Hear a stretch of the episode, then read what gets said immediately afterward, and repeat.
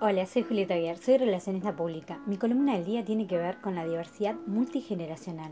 Desde los comienzos del estudio del comportamiento de los seres humanos se han definido diferentes generaciones que fueron parte de un periodo de tiempo en la historia. Generación interbilium, generación grandiosa, generación silenciosa, baby boomers, generación X, Y y Z. Seas de la generación que seas, este podcast es para vos. Primero vamos a identificar sus características.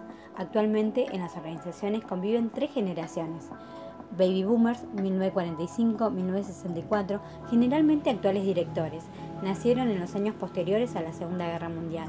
Para esta generación el trabajo es lo más importante, valoran la productividad y no toleran el ocio, aprecian los símbolos de estatus y el crecimiento vertical en una compañía.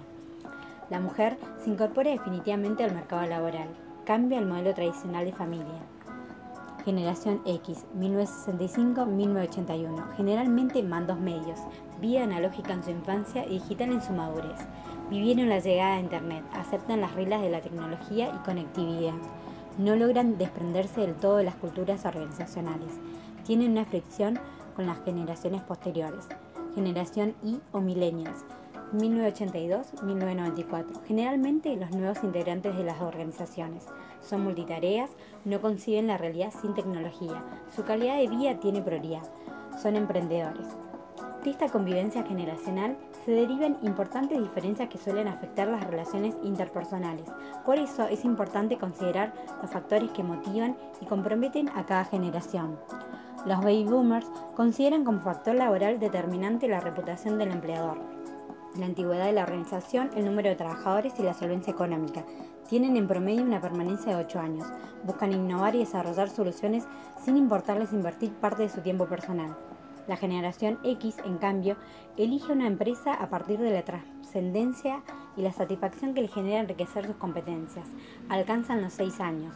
Piensan que para escalar una organización necesitas ganártelo. Si trabajas más, ganarás más, dejando en segundo lo personal. Para la generación Y, si bien es importante su desarrollo profesional, cuando se encuentran ante una gama de posibilidades también prefieren la reputación. Llegan al año y medio. Tienden a preferir su vida personal.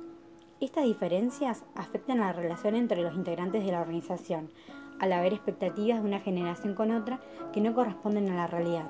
Se generan barreras de comunicación y en consecuencia malos entendidos que desgastan las relaciones y a su vez a los empleados.